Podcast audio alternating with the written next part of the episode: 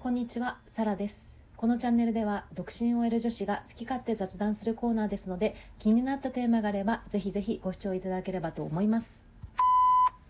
昨日ね、靴をね、買いに行ったんですけど、お気に召すものがなくって、帰ろうとね、200メートルぐらいね、歩いてたらね、めっちゃダッシュで店員さん来てくれて、携帯忘れてないですかって届けに来てくれたんですよ。本当にね、申し訳なかったのと、よくこんな離れてたのに私見つけてくれたなと、感謝感謝の一日でした。ってことで、今回はシュール知恵袋一人旅編です。こちらはね、知恵袋さんからのお言葉を拝借して、サラさんなりに回答していこうというコーナーです。サラさんもね、何回か一人旅行ったことがあるので、少しでも参考にしていただければなと思います。ではまずはじめに、ラジオネーム、シュルシュルさん。一人旅で海外に行こうと思っています。簡単な日常会話程度しか英語が話せないのですが、問題ないでしょうかうん、そうですね。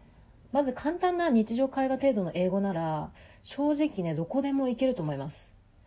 買い物、食事、チェックインとか、ある程度、こう、人との接点がある場所なら、こう、定型文みたいなのを覚えておけば、手こずることないと思うし、ジェスチャーとかでもね、案外ね、通じることありますね。あとね、最悪、翻訳機とか使って会話もできますけど、個人的にはね、言語の壁も一つの経験っていうか、あまりツールにばかり頼りすぎると、面白みも欠けちゃうので、最初は自力でね、会話してみるのもいいと思います。まあ、サラさんも英語ちょっとしか話せないんですけど、中国にね、一人旅行った時は、まずね、英語がね、通じなかったんですよ。空港から電車でホテルまで行く時に、一本でね、行けると思ってたんですけど、なんか乗った電車が途中空港に折り返すで電車だったらしく、みんな反対側のね、電車に乗り継いでるのに、私それ気づかなくって、ずっと座ってたら、おじいちゃんが、ああ、あ、いい、いいって、中国語でね、言ってくれてんですけど、なんのこっちゃって 思ってて。でもめっちゃその、おじいちゃんが指さして、向かい側のこう電車言ってくれて、なんかほんとシエシエって感じで、もう結構ね、一人旅してると人の優しさとかにね、気づかされるので、まずはね、向き不向きあると思うんですけど、それ別にして、一回ね、一人旅挑戦していただきたいと思います。続いて、ラジオネーム、シュッシュさん。おすすめの行き先があったら教えてください。なるほど。うん、難しいですけどね。まあ、どういう目的で一人旅をしたいかにもよるんですけど、例えば、一人旅行ったことがなくて、言語も心配っていう方なら、これはね、台湾です。台湾なら、日本から近い、人が優しい、物価が安いっていうね、三拍子が揃ってるんですよね。サラさんは台湾友達としか行ったことないんですけど、一人旅するなら、まずはね、食べ歩きかな。なんかね、台湾って朝食をテイクアウトして食べたり、朝食屋さんで食べたりするっていう文化があるらしく、朝にね、やってるレストランがね、多くあるみたいなので、そこ行ったり、あと市場で食べたりとかね、なるべくね、ローカルな場所で食べたいかな。まあ、サラさんも女子だからね、おしゃれなカフェとかも行きたいんですけど、一人旅だったら完全北なしらんみたいなね、巡りしたいですよね。で、もし旅行慣れしてる方とかで別世界体感したいなら、これはね、もう完全にインドです。インドはね、特にね、一人旅は男性で人気ですよね。私もね、以前の投稿でインド旅あげたんですけど、極端な話ね、もうほんと違う惑星にいる感じ。日本と共通する文化みたいなのが見当たらないっていうか、まあ、交通事情、宗教、建造物、あと人にしろね、何にしろ違いすぎて、もう概念が変わるっていうか、まあ、例えばオートリキシャ乗った時は、もう映画の撮影中なんかってぐらい、1センチ、2センチのね、車間距離で運転して、すれ抜けていくとか、私はね、逆にこのインド人の運転技術に感動しましたけどね。まあ、とにかく、せっかくインドに行くなら、もう振り切っちゃって、安全な旅のツアーとかで行くよりも、自力で全部手配した方が、サバイバル感もあって、いい経験になると思います。まあもちろんリスクがあるので全面におすすめはできないんですけど、ぜひこちらご検討ください。続いて、ラジオネームシュールな様。一人旅のメリットとデメリットを教えてください。なるほど。じゃあまずデメリットから言おうかな。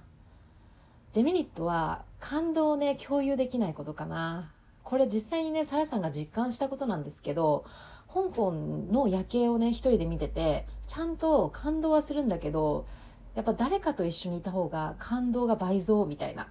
で、まあ一人で最初夜景見てて、テレビ電話で家族と中継して、夜景を見せたんですよ。そしたら、やっぱりこう、夜景を見た満足度が上がった。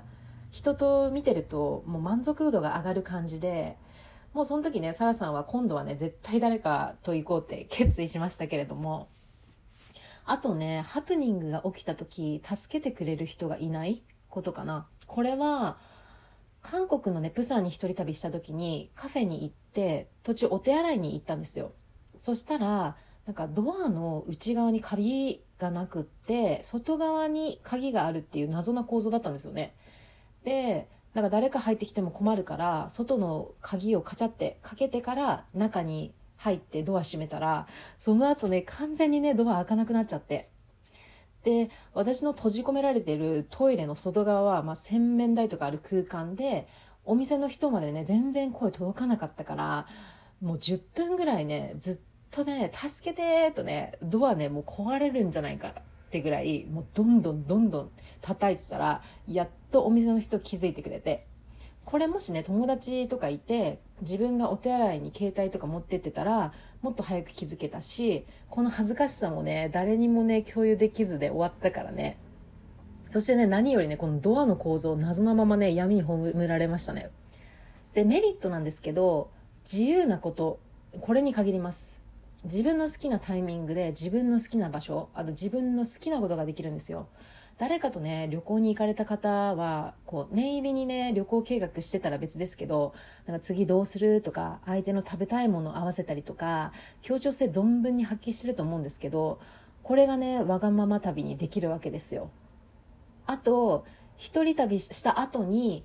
達成感っていうか、自分で乗り切ったぞっていう自信につながるから、その後ね、自発的に結構何でも行動できたりもしますね。最後、ラジオネーム、趣味お様。一人旅で準備するものは何ですか？なるほど。じゃあこれは、サラさんがもし一人旅を計画するなら、どういう手順で準備していくかっていうのを紹介しますね。まずはじめに、休暇日数に合った行き先決めをします。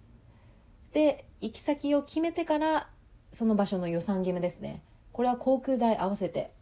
上限決めて、なるはやで予約します。なぜなら、早ければ早いほど運賃安くなるし、まあ、もし時間に余裕ある方なら、乗り継いだ方が安く済む場合もありますね、これは。次に、ホテル決め。航空費とね、パックで買った方がね、安かったりするんですけど、サラさんは結構個別で決めることが多いですね。これはね、もう、立地が重要です。ホテルは立地が重要。なるべく都心部で動きやすい場所の方が時間がね、有効に使えるからですね。で、ホテル決まったら情報収集です。行きたい場所、ご飯屋さん決めて、一日のね、スケジュール大まかに、ね、決めちゃいます。今日はこことここ絶対行く。で、その区間の移動手段とか、どういう経路で行くかもちょっとね、調べておきます。個人的には電車のチケット1日券で買うかとか、そのチケットの買い方とかね、もう調べちゃいますね。あとはね、大事なのは現地で絶対買うものリスト。帰ってきてからね、買い忘れたって言ったらシャレにならないですから、そこはね、絶対決めておくかもしれないです。はい。という感じで今回以上でした。一人旅したい方、ちょっとでも参考になれば喜びでございます。そして少しでもこの投稿良かったなと思っていただいて、ネギとかぶん投げていただければ大変嬉しゅうございます。それでは以上です。バイ